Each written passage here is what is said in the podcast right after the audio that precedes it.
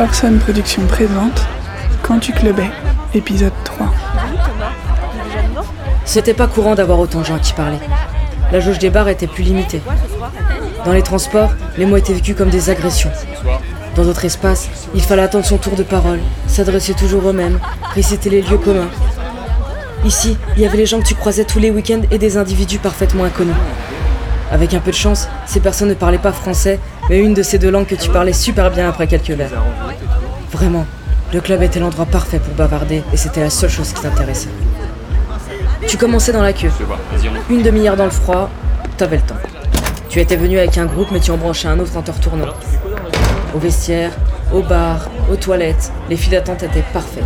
Il n'y avait rien d'autre à faire et on ne pouvait pas se défiler aussi rapidement que près de tels piliers dans un coin du dance floor. Dans une queue, on devait t'écouter, te répondre, engager avec toi.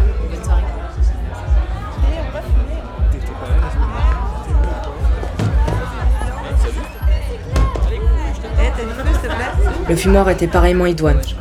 C'est là que se rassemblait le peuple de la conversation, celui qui fuyait les 105 décibels. Tu avais beaucoup de choses à dire, beaucoup de choses à entendre. Il y avait du déchet, on ne s'entendait pas bien, on se faisait couper la parole par mille personnes en recherche de club. L'addiction était parfois gênée par des mâchoires en recherche d'autonomie. On disait n'importe quoi la plupart du temps et d'ailleurs on n'en retenait rien. Mais tu étais dans une quête. C'était de l'orpaillage, accroupi dans la boue avec ton tamis. Tous les sujets étaient bons pourvu qu'ils soient creusés qu'on aille si possible chercher loin du contexte. L'intérêt des lettres classiques au lycée, l'histoire familiale au prisme de la lutte des classes, les bons plans à Melbourne, les rêves en Bretagne au siècle dernier, les pervers narcissiques, les capricornes, l'ayahuasca, le deuil d'un frère. Dans la grâce, la pureté. Dans la cave, la lumière. Dans la foule, l'intime. C'est ça que tu voulais. Ce décalage et cette dynamique. La pépite, c'était d'avoir appris quelque chose, ouvert une perspective, engagé un processus, transmis une énergie, une force, une confiance. Et pourquoi pas séduit? Ne plus être la même personne et avoir changé l'autre.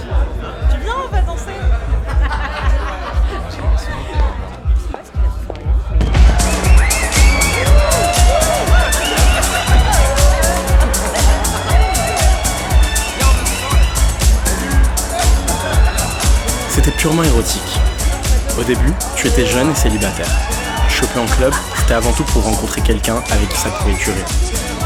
Tes parents s'étaient rencontrés en discothèque, tes grands-parents au bal. C'était comme ça qu'on faisait. Ça servait à ça. Une fois en couple, tu ne sortais plus. Une fois séparé, tu sortais à nouveau. De nouveau en couple, tu cessais de sortir. S'attacher à une personne qu'on a ramenée chez soi à 4h30 du matin s'avéra néanmoins merdique dans la grande majorité des cas. Tu t'en aperçus. Les relations longues n'étaient pas ton truc. En tout cas pas tout le temps. En tout cas pas exclusif. En tout cas plus à ton âge. Tes amis de jeunesse étaient ultra casés, élevaient des enfants, repoussaient le divorce. Très bien pour eux. Tu étais dans autre chose. Tes attentes changèrent.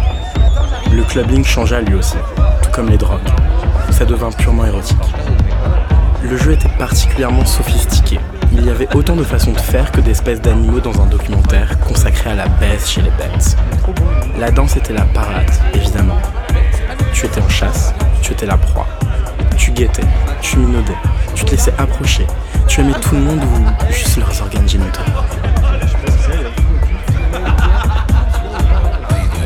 Les échanges de regards intermittents pouvaient t'occuper pendant plusieurs heures. Si la personne regardait ostensiblement ailleurs, tu n'insistais pas, ou tu insistais un peu, puis tu allais occuper un autre terrain. Tu branchais quelqu'un en parlant. Ça pouvait être bref, conforme aux bonnes pratiques du consentement, et néanmoins direct. Je peux t'embrasser. Et c'était parti. Bouche contre bouche, tu avais envie de boire des litres de salive. Seule la fraîcheur de ton fond de verre justifiait une interruption. La musique accompagnait les frottements. Un break, caresse. Une basse, roulement de bassin.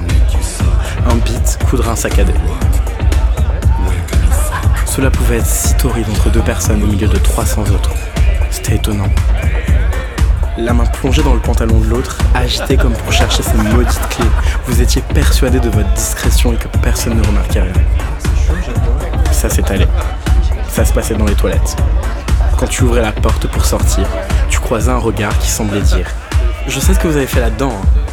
Et tu traçais ton chemin pour ne pas répondre. J'ai pas sniffé, j'ai joui. Sur une banquette dans l'obscurité, la bouche trouvait son chemin entre les jambes. Des récits de soirées post-week-end. Des gens baisaient sur la piste, n'importe quoi. Ils parlaient de toi. Les promoteurs te voyaient aussi, toi et tes camarades. Et elles jouaient là-dessus dans leur communication. Aménager des espaces dédiés à la chose. Un jeu de cloison évolutif se mettait en place, symbolique aussi. Ta disponibilité n'était pas totale, permanente. À tel instant de la nuit, tu ne supportais pas qu'on te touche. Là, j'ai juste envie de danser.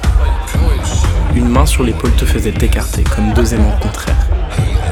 Les approches bisounours te semblaient ridicules, et les mecs en chien autour de la piste te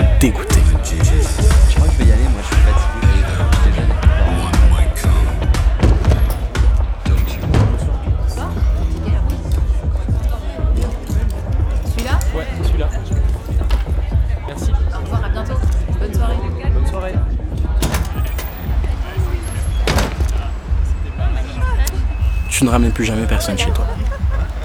La débauche s'arrêtait net à la porte du club. Sur le trottoir, tu relevais ton col, comme on relève sa culotte.